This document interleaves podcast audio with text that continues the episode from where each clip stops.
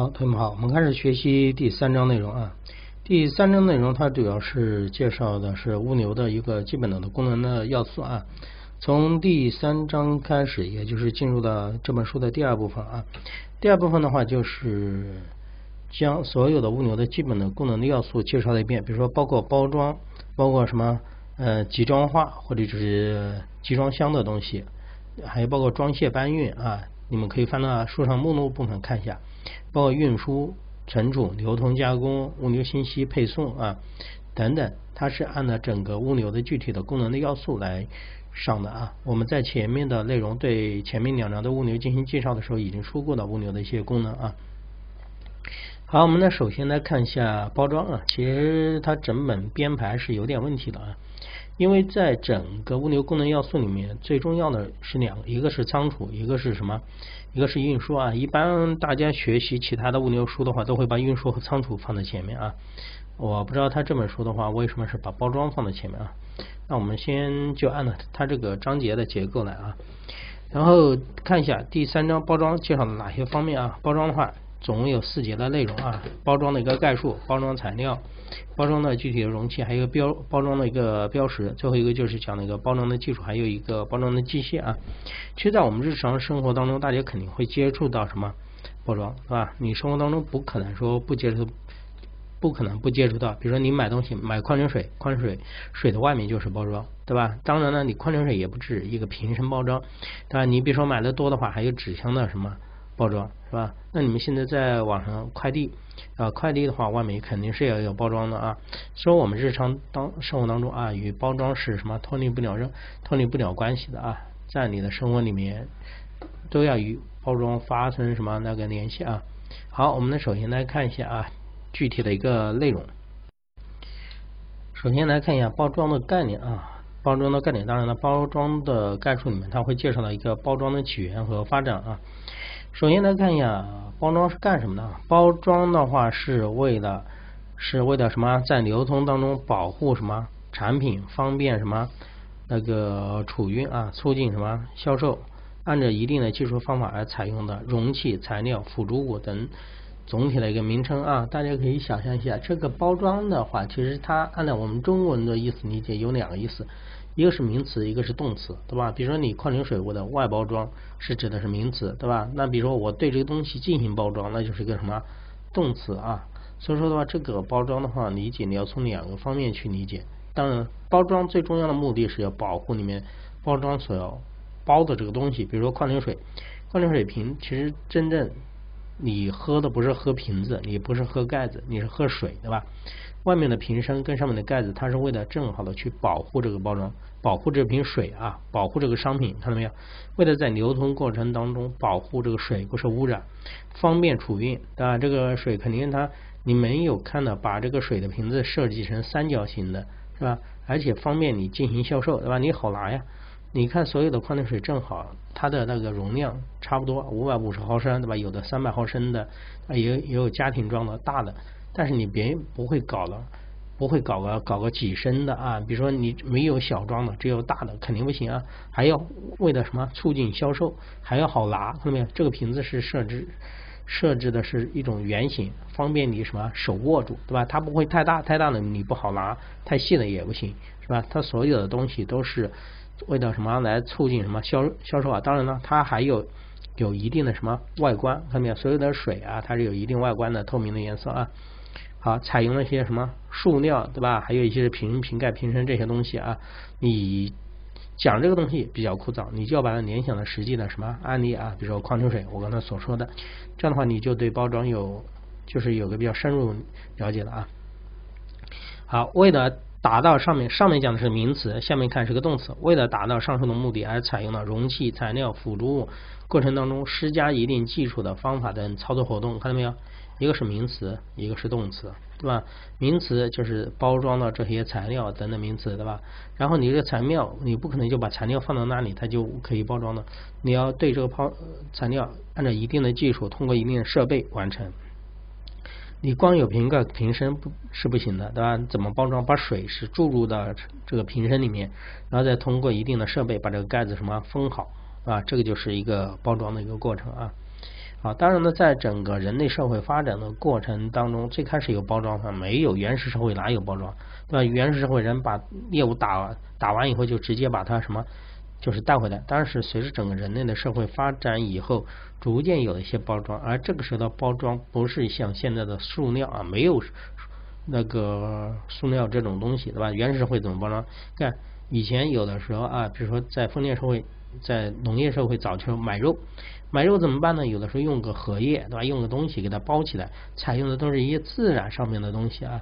但逐渐逐渐发展了，对吧？人类社会有了纸张，对吧？纸张以后通过纸进行一个什么包装，通一些布啊，对吧？丝绸啊等等啊。当然还可以采用一些木桶啊、木制品啊进行一个包装啊。随着整个人类社会的进步啊，材料科学这里面有个最重要的就是材料科学的那个拓展，对吧？材料化。就是人类通过人工的话，也可以形成一些整个世界以前没有的，比如说塑料的这种东西，对不对？然后比如说材质比较轻，对吧？然后又比较坚固一点，起到一个保护的什么作用啊？等等。随着材料科学的发展，这个包装也朝前什么进步的啊？当然呢，整个未来的社会，当然我们希望这个包装是做的什么卫生无毒、没有污染，对吧？而且能够确保什么？质量啊，这个是当然是我们在流通的，我们作为消费者在使用的包装，当然希望是这样的啊。好，这个对包装就有了一个比较，就是有一个有了一个大概的了解，知道包装是什么的啊。而且包装与材料科学之间的这种什么关联啊？好，我们再看一下后面一个讲的一个包装的一个功能啊。包装的功能的话，书上的话。把它分了三个大的方面啊，大家一定要记住。多选题的时候啊，你包装的功能你要知道，保护、方便、销售。如果想不起来，就想我刚才所说的矿泉水，对吧？矿泉水是不是保护呢？防止物资破损变形，防止物资发生什么化学变化。那你们吃的一些东西，比如说你们喝的听装可乐，如果是漏气的话怎么办？对吧？外包装破损的话，它就是变质，对吧？防止有害生物对于物资的一个影响，比如说你这个包装里面东西是本来是有害的东西，对吧？你不把它包好，它会反而对外界造成影响。还有防止什么异物混入、污嗯污染、丢失、散失等啊，这些其实都是起着一个什么保护作用，保护你们的什么商品或者产品啊。第二个就是方便作用，对吧？你光体的保护作用是第一要素，但是也要方便。方便什么呢？有哪几个方面呢？方便装卸搬运，是不是？你们现在家里面如果买个电视，那个大纸箱过来，它这个是纸箱旁边有两个小洞，是方便你提拉的，是不是？这个就是包装的啊，方便的一个功能。第二个是方便什么运输，对吧？好进行码放，好给它进行一个存存储。其实存储跟运输基本上是差不多，方便运输，方便什么呃那个储存啊？比如说方便运输，对吧？把这个东西的话进行。拆卸拆卸好了后，对它进行一个包装，包装以后好码放，对吧？好堆放。好，这呢是三方便啊。其实这个三个方面，其实主要是为了方便什么呢？主要是为了方方便在整个物资流通的过程当中啊，整个物资在流通过程当中，对吧？方便装，方便搬，方便什么？那个呃运，方便什么储存啊？好，最后我们再看一眼是什么功能呢？是销售功能，对吧？比如说，还是举例子，刚才的矿泉水一样，你把这个矿泉水拆开以后，对吧？它不可能一整箱一整箱买的，对吧？除非你是囤水，一般情况下你喝水肯定是一瓶一瓶的，啊。所以说的话，它的一瓶一瓶这样包装的外部形态是商品最好的一个什么宣传，对吧？有的人看到包装就能刺激你的购买欲望。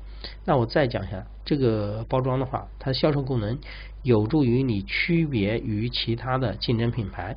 我讲例子都知道了啊，就我现在讲个颜色，你就知道是什么矿泉水。绿色啊，大家一看到哦，绿色不就是怡宝吗？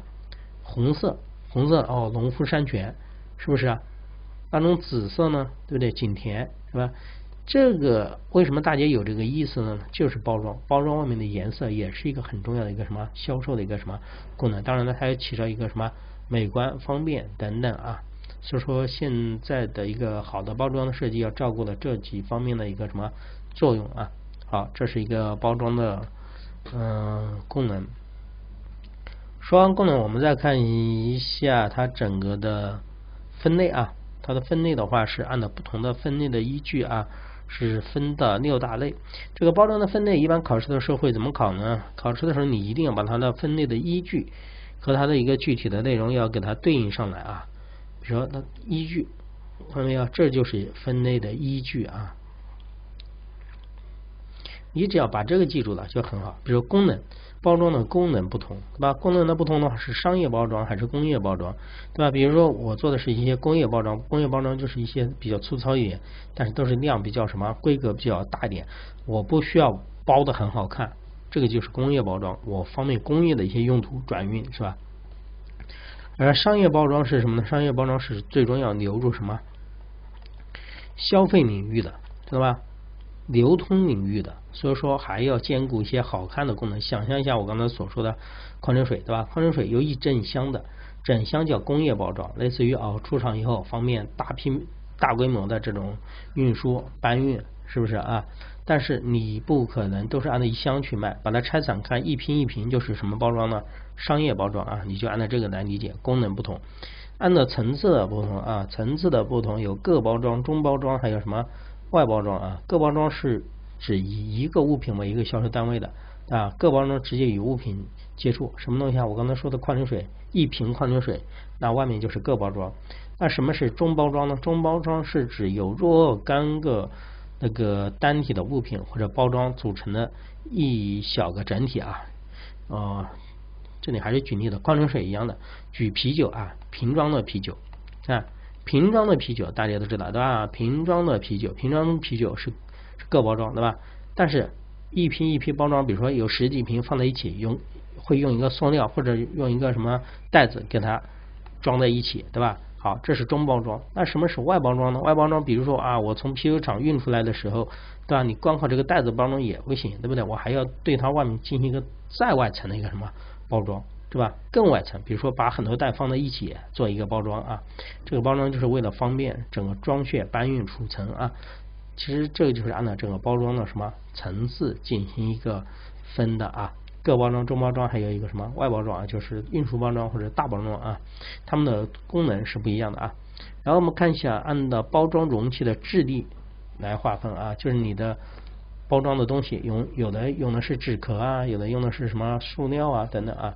这里其实按照它的质地的情况分了硬的、半硬的、软的包装，对吧？硬包装的话是指填充或取出包装的内装物后，容器基本不发生变化。那你自己想想哪些啊？比如纸壳、纸箱，是不是啊？它一般不会发生太大的变化啊。半硬包装是介于硬包装和软包装之间的。还有一个是软包装，软包装是什么呢？是包装拿出来以后，容器就会发生变形，比如说塑那个塑料袋呀，对吧？等等，你比如说你们吃的一些，你要吃一些那个叫零食，对吧？有的零食打开了的，对吧？你把东西吃完以后取出来以后，它会什么发生变形的啊？这个叫软包装啊。好，我们再看一下那个按的使用的范围啊，使用的范围，包装有专门用的，有通用的，对吧？有的包装，你看一个纸箱，纸箱就属于什么通用包装，大部分什么东西都能装。还有的属于属于专业包装，只能应用于某一个什么商品的，比如说有些是对于一些危化品的特殊设计的包装，其他的不能用，只能用于危化品啊。所以说这个根据使用范围分的专用和通用啊。再看这个包装使用的次数，次数的话，这包装可以分为一次性的，对吧？用完就扔掉的，不能再用了，还可以有多次用的，循叫什么？多次啊，就是指回收以后经过适当的整理。我想象一下，你们可乐，你们喝可乐对吧？有有塑料瓶的可乐，那就是一次的对吧？还有瓶装的可乐，瓶装的可乐你喝完以后那个玻璃瓶还回收的对吧？还有周转用的，周转用的是周转箱啊，周转箱就是塑就是塑料箱对吧？把送把这个东西送给你以后，你把东西拿出来，这个东西又拿回去了是吧？它可以重复利用的啊。好。我们再看一下后面一个包装，还有一些其他的一些分类方法啊。比如说按照运输来分，分为铁路、卡车啊，什么什么船舶的。按照防护的目的，你防什么？你是防潮呢，还是防锈、防霉呢，还是防震、防水、防光都有啊？根据你不同要预防的防护的目的不同。还有按照具体包装怎么操作，就是你在包的时候你是怎么包的？你是罐装包装，罐装包装我们都知道的，可乐。把它放进去，对吧？用铝罐。捆扎的话，就是用东西用个那个袋子给它捆扎起来，对吧？还有裹包装，裹包装的话就是用那个封箱袋把它裹裹裹紧包覆起来。收缩包装，收缩包装就是你们吃的那个鸡爪，吃的那种一次性的东西，你们抽成真空呢，它就收缩进来了啊。还包括压缩包装、缠绕包装啊等等，这是按具体的操作方式来划分的啊。这个我们就不多说了，后面我会给大家看一下图啊。好，为了你们有个深入了解，我还是把这个稍微的看一下啊。像运输方式对吧？这几种那个包装的防护目的对吧？有这种防护的，那操作的方法、观众这几种啊，可能已经说过了，就不多说了啊。这里只是把它单列出来，让你们清楚一下啊。万一到时候考试的时候，哎，有的时候老师没说，其实在其他的分类方法里面是有的啊。运输目的、防护目的还有操作方法不同啊，也有分类。好，这是第一节的一个内容啊。我们对包装进行了一个大概的了解，然后我们再看一下第二节这个材料情况。